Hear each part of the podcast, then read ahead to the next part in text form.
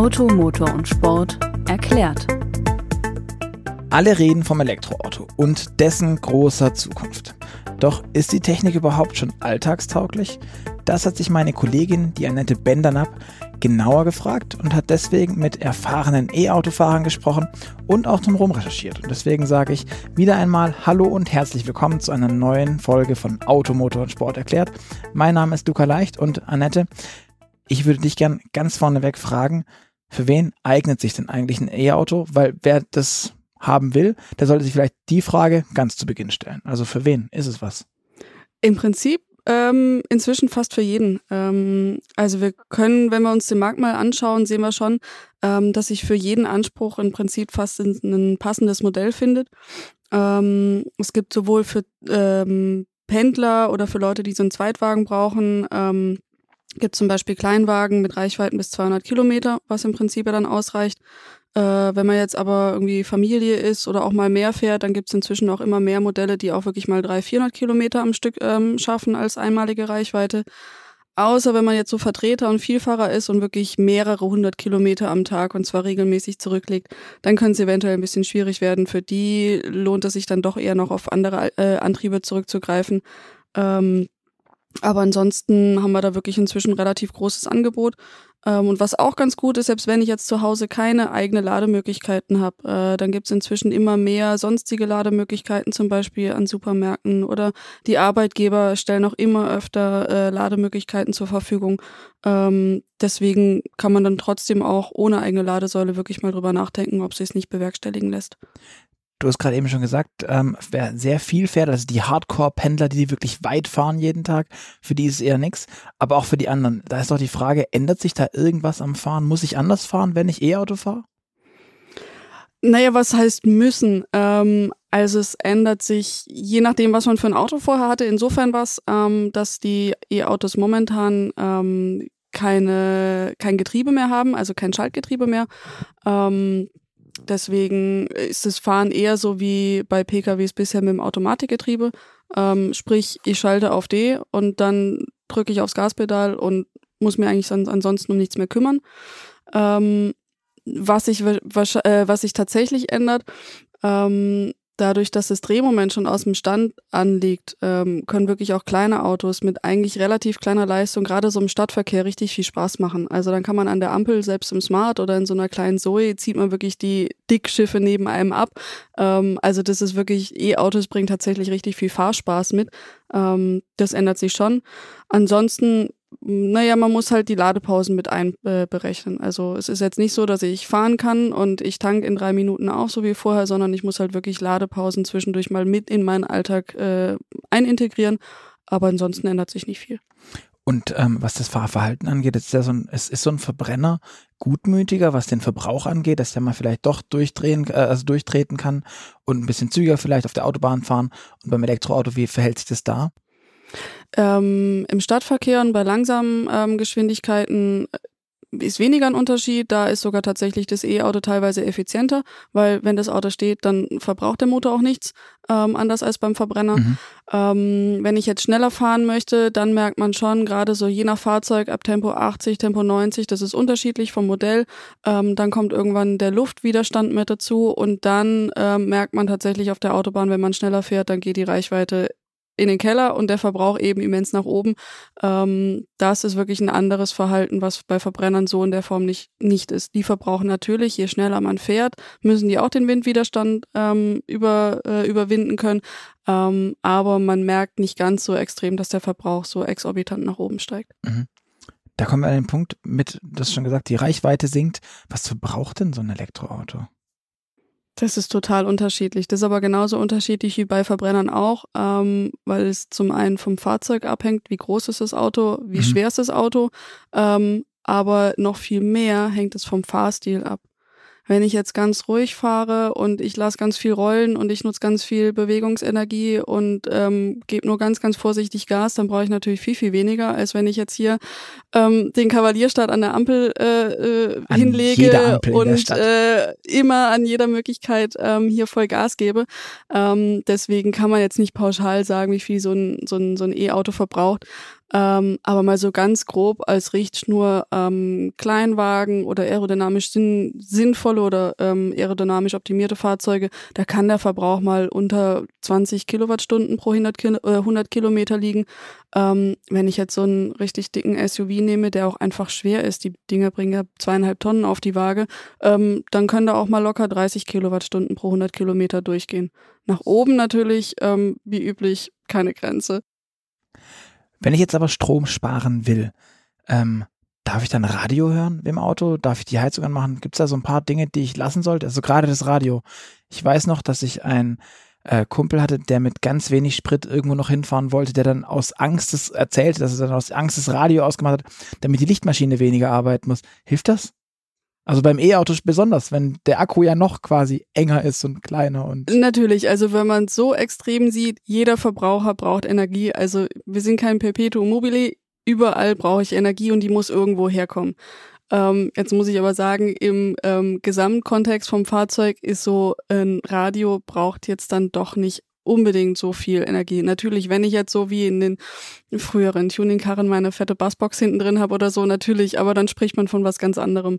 Ähm, wenn ich jetzt aber das ganz normale Infotainment nehme, was im Auto drin ist, ähm, da würde ich jetzt sagen, ähm, in den aller, aller, allermeisten Fällen ist es gar kein Problem, Radio zu hören. Ähm, auch würde ich jetzt allein aus Gründen der Sicherheit darauf verzichten, das Licht auszuschalten. Ähm, natürlich braucht so ein Scheinwerfer, auch wenn es ein LED-Scheinwerfer ist, braucht ein bisschen Energie, aber da sollte man jetzt wirklich nicht dran sparen. Ähm, viel schlimmer sind dann solche Sachen wie die Klimatisierung. Jetzt nicht nur die Heizung im Winter, sondern auch die ähm, Klimaanlage im Sommer. Die brauchen deutlich mehr ener zusätzliche Energie als jetzt so ein Radio oder so ein Scheinwerfer vorne dran. Ähm, so ein kleiner Tipp, gerade im Winter ähm, kann man kann es ja schon sein, ähm, dass die Reichweite so um 20 oder 40 Prozent äh, einsinkt, je nach Fahrzeugmodell.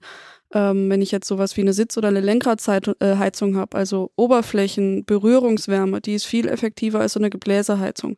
Dann lieber mal die Sitzheizung einstellen oder die Lenkradheizung anmachen, als die ganze Zeit das Gebläse auf voller Pulle laufen zu lassen. Wenn ich jetzt mal so einen Fall habe, ähm, wie ein Bekannter, der wirklich sagt, hey, es ist allerletzte Rille, ich muss da aber ankommen, ähm, dann haben die E-Autos in der Regel äh, einen Eco-Modus, manche sogar einen Eco-Plus-Modus, wo sie sagen, der ist auf maximale Reichweite getrimmt ähm, und da werden dann tatsächlich Komfortfunktionen eingeschränkt, dann läuft die Klimaanlage nicht mehr auf voller Leistung. Also die sind dann wirklich drauf ausgelegt, minimaler Komfort und maximale Reichweite. Also so kann man sich dann auch mal über die Runden retten. Mhm wir haben jetzt schon kurz über das, über das Thema Laden gesprochen. Ähm, was mich interessieren würde, man sagt ja immer, ja, Reichweite von so einem Akku ist das eine, das andere ist, wie lange hält so ein Ding? Also Lebensdauer. Wie sieht's denn da aus mit den Akkus? Gibt es da Erfahrungen? Ähm, richtige Erfahrung noch nicht, weil so viele E-Autos sind jetzt noch nicht unterwegs, beziehungsweise noch nicht über die Zeitdauer unterwegs. Ähm, also es ist so, dass die Hersteller ihre Akkus ähm, so ausgelegt haben, dass sie eine Lebensdauer von etwa zehn Jahren oder bis zu 3000 Ladezyklen haben. Sprich, bis zu 3000 Mal ein Akku end- und wieder vollladen. Was bedeutet, wenn ich jetzt nur mal davon ausgehen würde, dass ich pro Ladezyklus 100 Kilometer fahre, komme ich schon weiter als so mancher Verbrenner. Das stimmt. Das ist ganz ähm, schön weit. Ja. Da kann ich also acht Jahre lang vermutlich grob jetzt über den Daumen gepeilt ähm, jeden Tag einmal laden. So. Ja, bei 3000 ähm, Ladezyklen. Das sind jetzt mal so die Sachen oder die Punkte, die, wo die Hersteller sagen, das ist so das Ziel, was sie wollen. Ähm, momentan ähm, macht man eher die Erfahrung, dass die Akkus eher ein bisschen länger halten als ursprünglich gedacht. Also solche, äh, solche Sorgen, wie man es noch vor ein paar Jahr, Jahren gehört hat, oh Mensch, ich muss den Akku austauschen und die Kapazität sinkt ein und ich komme nur noch die Hälfte der Strecke. Ähm, das sind absolute Einzelfälle. Also auch wenn man sich sonst mit E-Autofahrern hört, äh, rumspricht, ähm, da solche Probleme sind bisher noch nicht aufgetaucht. Also jetzt nicht in der breiten Masse, wie gesagt, es können mal Einzelfälle auftreten. Ähm, aber im Normalfall halten die Akkus eigentlich relativ sicher. Es gibt jetzt noch so ein paar Punkte, ähm, wie beim Handy auch, äh, wenn man generell ähm, jetzt vermeidet, einen Akku mal komplett leer zu fahren ähm, und den so in einem Range zwischen ganz grob 20 und 80 Prozent Ladekapazität hält. Da fühlt sich so ein Akku ganz wohl, das mag er ganz gerne. Aber wie gesagt, leer fahren oder ihn ganz oft schnell laden, ähm, das ist unheimlich Stress für die Zellen, das mögen die nicht so gerne. Also wer das vermeidet, sollte eigentlich da relativ wenig Probleme haben. Und wenn nicht, hätte man ja trotzdem noch eine relativ umfangreiche äh, äh Garantie, wie du sagtest, mit zehn Jahren ist ja schon eine ganze Zeit. Ähm, du hast aber gerade schon angesprochen, schnell laden. Wie lange dauert denn das Laden von so einem Elektroauto-Akku? Kann man da irgendwie eine einheitliche Antwort geben? Wahrscheinlich nicht. Das wäre zu nee, einfach. Nee, leider überhaupt gar nicht. Ähm, also die einheitliche Lade ist, ähm, äh, die einheitliche Antwort ist, ähm, dass es so eine schöne Gleichung gibt, die bedeutet Batteriekapazität durch Ladeleistung gibt äh, die Ladezeit.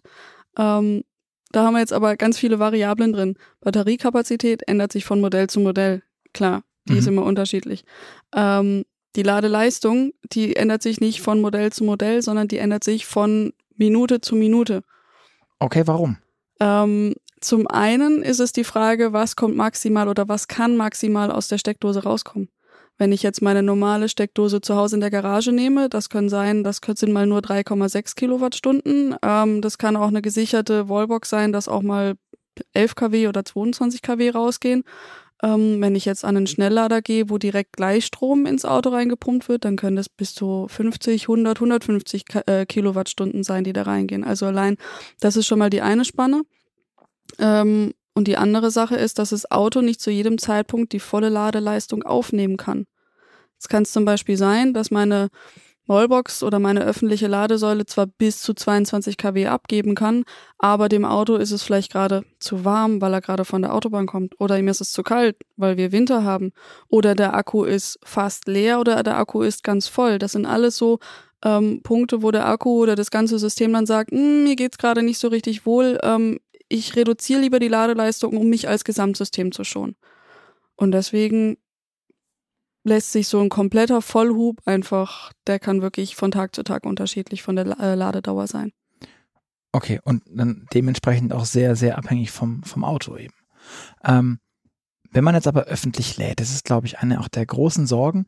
Ähm, so Ladekabel, ich weiß nicht, jeder, der schon mal so eine Preisliste von einem Elektroauto angeguckt hat, da gibt es ganz viele so Extras. Man kann noch eine Wallbox auf der Hause, äh, zu Hause anbringen. Ähm, man kann aber auch ein Ladekabel noch kaufen, eins mit Kringeln, ein glattes, ähm, kostet dann immer noch mal Geld. Kann das denn geklaut werden, wenn ich das jetzt da einstecke in meinem Auto in der Ladesäule in der öffentlichen oder auch zu Hause, keine Ahnung, in meinem Carport, wenn ich den, das Auto da anstecke? Nee, zum Glück nicht. Ähm, also die Frage taucht tatsächlich ab und zu mal auf, auch wenn man sich so durch Foren oder so durchklickt. Ähm, aber es ist ganz einfach so wie beim Tankdeckel auch. Also es gibt auf beiden Seiten ähm, vom Ladekabel gibt's einen äh, Verschließmechanismus. Das heißt, ähm, wenn ich jetzt mein Auto laden möchte, dann mache ich die Klappe auf, stecke das Kabel ein, stecke das Kabel auf der Ladesäule ein. Ähm, und wenn dann der Ladevorgang startet, dann hört man auf beiden Seiten so ein Klicken. Und das bedeutet, das ist fest verschlossen. Dann kann ich zwar natürlich mit Berserker Kräften könnte ich es rausziehen, damit würde ich es aber kaputt machen, da wäre ja niemandem geholfen. Ähm, also ich kann es aber dann auf jeden Fall nicht mehr so einfach rausziehen. Wenn ich es dann wieder haben möchte, mein Kabel, also fertig bin, dann beende ich quasi ganz offiziell den Ladevorgang. Dann sagt äh, die Elektronik oder das System in der Ladesäule, okay, der ist wieder da, der hat seinen Ladevorgang beendet, ich gebe das Kabel wieder frei. Dann kann ich es an der Ladesäule rausziehen und am Auto wird's ähm, entweder über einen separaten Taste ähm, der Ladebuchse oder ganz normal über die Zentralverriegelung von der Fernbedienung. Ähm, dann schließe ich das Auto auf und dann hört man auch wieder so ein Klicken und dann kann ich das Kabel wieder rausziehen. Wo wir beim Thema öffentliche Ladesäulen sind, allgemein Verfügbarkeit Ladesäulen, ähm, haben wir genug Ladesäulen, damit sich's lohnt oder damit man guten Gewissens ein Elektroauto fahren kann, ohne immer Angst zu haben, liegen bleiben zu müssen oder einfach nicht weiterzukommen? Naja gut, das ist jetzt so die Frage, was ist genug? Also ich glaube, jeder kennt irgendwie auch so eine Geschichte, dass er schon mal mit einem normalen Verbrenner irgendwie abends oder zu später Stunde gefahren ist und sich überlegt hat, hm, wo kriege ich jetzt nochmal Sprit her, weil irgendwie die Tankstellen dann zu waren. Ähm, also ich glaube, wirklich genug kann es nie geben. Man wird immer in eine blöde Situation reinkommen. Ähm, es ist aber so, dass in den letzten Jahren wirklich viel äh, bei der Infrastruktur aufgebaut worden ist.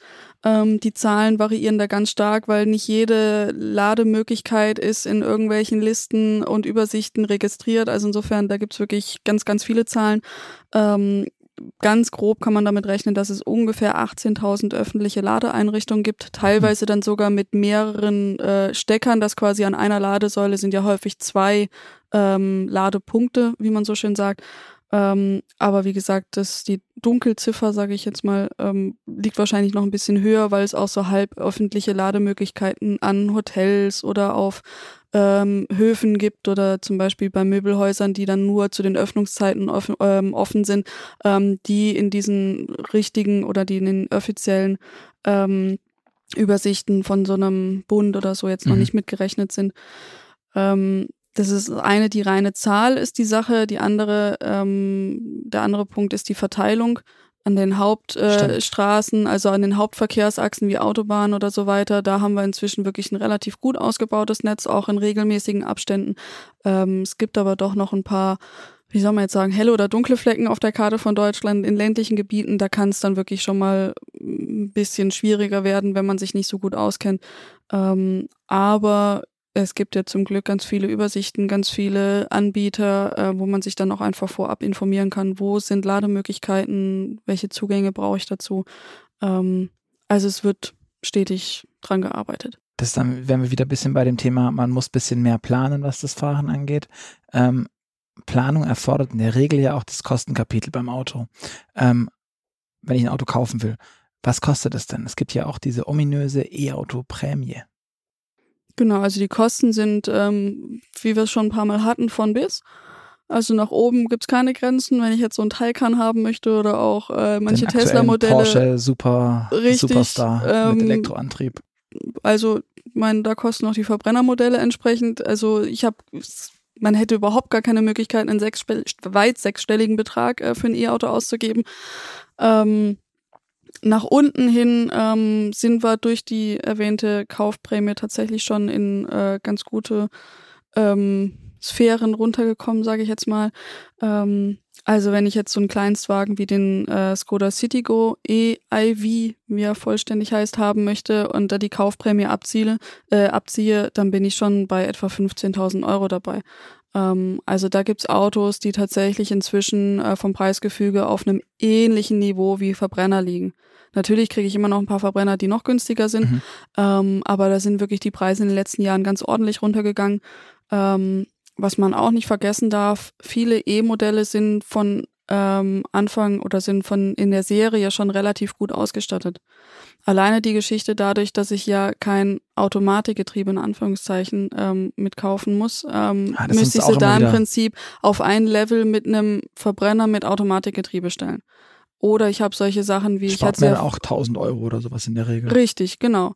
Ähm, oder ich habe solche Sachen wie Sitz- und Lenkradheizung, die ansonsten aufpreispflichtig sind, die bei E-Autos aber häufig, nicht immer, aber häufig schon ab Serie mhm. mit dabei sind. Deswegen muss man die Preise auch einfach ausstattungsbereinigt sich wirklich mal anschauen. Ähm, und dann gibt es zum Beispiel, wenn ich jetzt keinen Kleinwagen haben möchte, sondern ein bisschen mehr Auto oder ein bisschen mehr Platz haben möchte, ähm, wenn man so einen Kia e-Niro nimmt, also so einen, ich sag jetzt mal einen kompakten SUV, ähm, und da die Kaufprämie abziehe, ähm, dann kann ich schon bei 33.000 Euro ungefähr sein. Okay.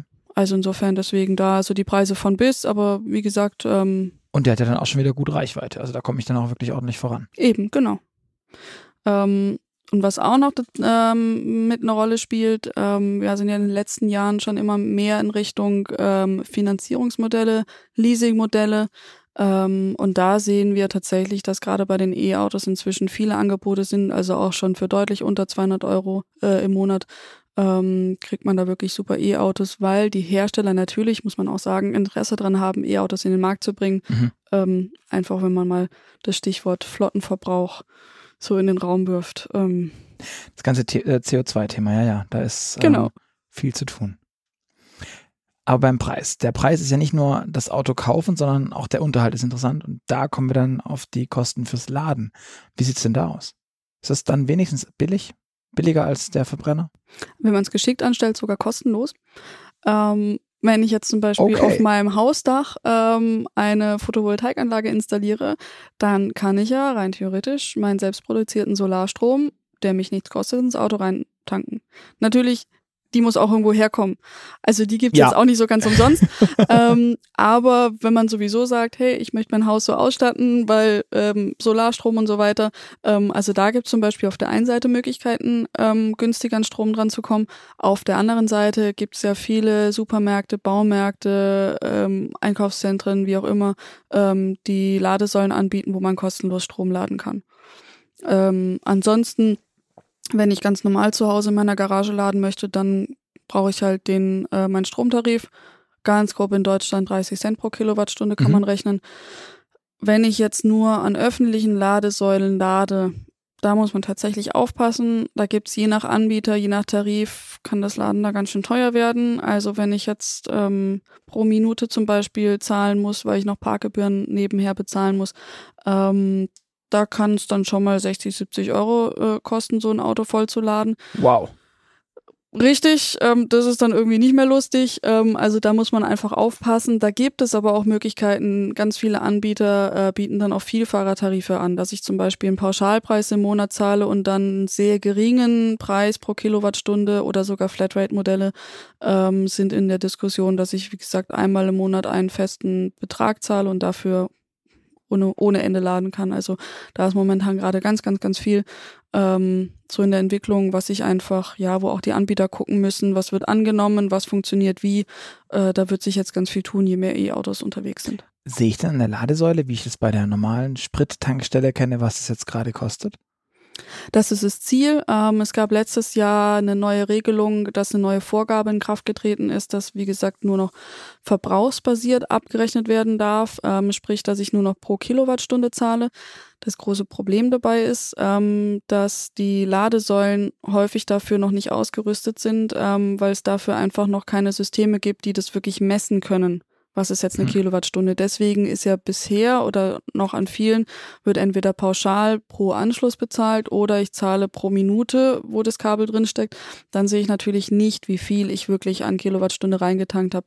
Aber ähm, Hintergrund dieser neuen Verordnung ist es, dass es eben langfristig so ist, dass ich wirklich genau sehe, ich habe 25,3 Kilowattstunden ähm, Strom getankt und zahle dafür so und so viel Euro und Cent.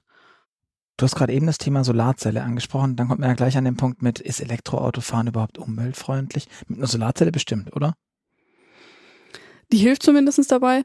Ähm, also das ganze Thema ist super komplex, aber wenn ich es mal so ein bisschen runterbreche, ähm, da muss man sich einfach drüber im Klaren sein. Ähm, je größer der Akku in meinem E-Auto drin ist, desto größer ist auch dieser sogenannte CO2-Rucksack, den das Auto mitschleppt.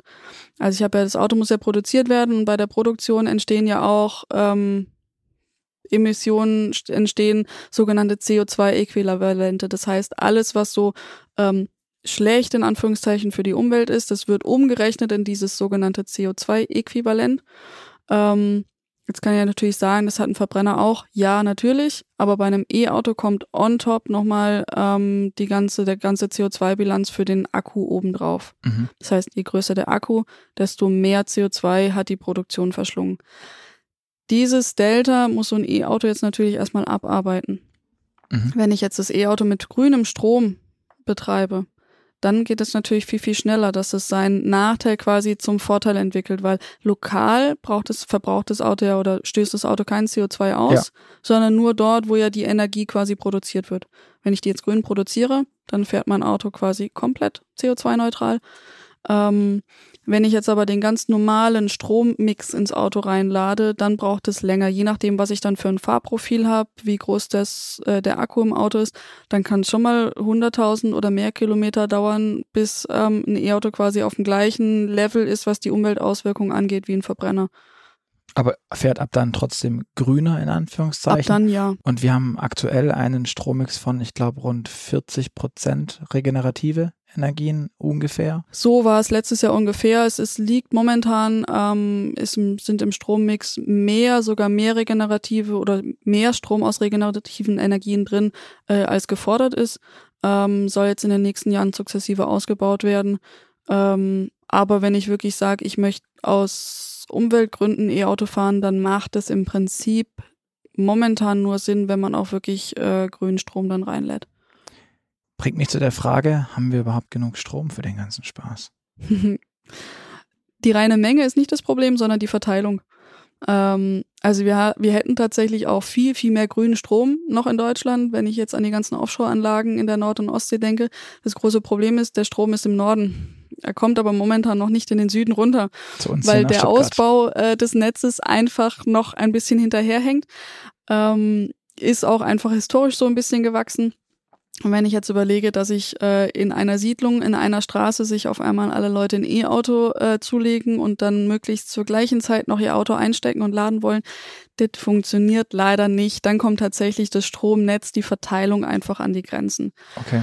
Ähm, die Netzbetreiber wissen darum, die Netzbetreiber bauen auch ganz viel aus und das ähm, ist natürlich, klar, sie sind auch dazu äh, angehalten, also sie müssen ausbauen, ähm, bis aber jetzt wirklich unser Stromnetz ähm, darauf ausgelegt ist, kann es einfach sein, dass so ein Netzbetreiber äh, auch mal sagt, ähm, es ist schön, dass du dir eine Wallbox in die Garage hängen willst, ähm, du kannst aber noch nicht die volle Ladeleistung nutzen. Wir müssen dafür einen neuen Trafo bauen, wir müssen dafür neue Kabel verlegen. Das kann einfach sein, dass wir da noch eine Übergangszeit von ein paar Jahren haben.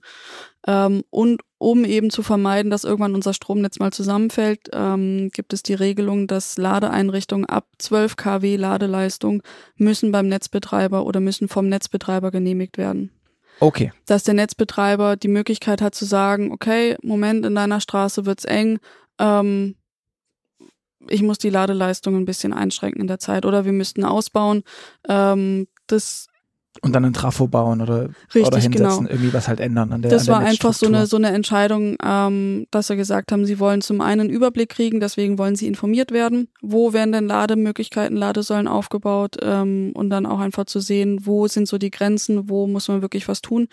Ähm, und dann gibt es auch viele Netzbetreiber, die tatsächlich äh, inzwischen Projekte am Laufen haben, zum Beispiel mit Pufferspeichern oder mit intelligentem Lademanagement zu experimentieren, ähm, dass sie so dann einfach versuchen, die ähm, das, die, ähm, den Anspruch aufs Netz so ein bisschen zu verteilen. Ähm, intelligentes Lademanagement zum Beispiel würde bedeuten, ähm, dass mehrere Ladesäulen äh, oder Ladeeinrichtungen miteinander kommunizieren können. Ähm, und wenn dann einfach das System feststellt, hey, da stehen fünf Autos gleichzeitig, ich lade die aber alle nacheinander. Mhm. Dann wäre zum Beispiel auch, weil die reine Strommenge ist, wie gesagt, nicht das Problem. Wir haben genug Strom, äh, aber ihn zu verteilen, wann er wohin geht. Hm. Das ist Okay. jetzt einfach die Herausforderung für die nächsten Jahre. Wenn man sich das E-Auto anguckt, wenn es zugelassen ist, wenn es gekauft ist, geleast oder wie auch immer, dann haben die ja meistens auch ein E-Kennzeichen. Also ein ganz anderes Thema in dem Moment. Aber mit dem E-Kennzeichen habe ich welche Vorteile? Warum brauche ich das überhaupt? Oder ist es einfach nur zum Proleten und zu sagen, guck mal, ich habe den richtigen. Das ist ein interessant, interessanter Ansatz. Ähm, also ich brauche es nicht zwingend. Ähm, ich kann eher auch einem E-Auto auch mit einem ganz normalen Kennzeichen rumfahren. Also die Autos, die jetzt schon ein bisschen länger angemeldet sind, die haben gar kein E-Kennzeichen, weil das gibt es noch nicht gar nicht so lange. Ähm, die Regierung hat irgendwann mal beschlossen, dass sie das machen, weil sie äh, den Kommunen freigestellt haben, E-Autos äh, oder elektrifizierten Autos, dazu gehören übrigens auch Plug-in-Hybride, Wasserstoff-, Brennstoffzellenfahrzeuge, also alle Autos, die ähm, in einem gewissen Rahmen rein elektrisch fahren können. Äh, die sind dazu berechtigt, ein E-Kennzeichen zu bekommen. Und Kommunen wiederum äh, haben jetzt die Möglichkeit, diesen elektrifizierten Autos gewisse Vorteile zu geben. Dass zum Beispiel das Parken für die frei ist oder dass sie Busspuren nutzen dürfen oder sonstige Sachen. Und da hat die Regierung einfach gesagt, okay, dann machen wir einheitlich, weil ähm, woher soll jetzt der Kontrolleur an der Straße wissen, ob das ein E-Auto ist oder nicht? Ähm, Gibt es eben unter gewissen Voraussetzungen, ähm, können die Autos ein E-Kennzeichen bekommen und dann dürfen sie solche Privilegien auch nutzen. Meine abschließende Frage. Es gibt ja gerade, ähm, wenn man sich überlegt, da ist eine Batterie drin, da ist Strom, die Dinger können brennen. Es gibt ganz viele schreckliche Videos auf YouTube und sonst irgendwo. Ähm, sind Elektroautos denn gefährlich? Sie sind nicht gefährlicher als andere Autos auch. Also ja, aber halt natürlich, auch. natürlich. Es ist eine Maschine, da kann immer was passieren. Ähm, ja, über die Videos wird immer ganz viel diskutiert, aber ganz ehrlich, ähm, nur weil jetzt ein oder zwei Teslas irgendwo in der Garage gebrannt haben, das ist schlimm, keine Frage. Aber ähm, ob jetzt irgendwo bei einem Unfall oder sonst wo ein Verbrenner mal Feuer gefangen hat, da interessiert sich ja auch jetzt niemand dafür. Oder häufig nicht so viele Leute dafür. Es Ähm, knallt nicht so bei YouTube, das stimmt schon. ja, richtig. Ähm, also ja, natürlich kann mit E-Autos was passieren, aber sie sind in der Beziehung nicht gefährlicher als Verbrenner.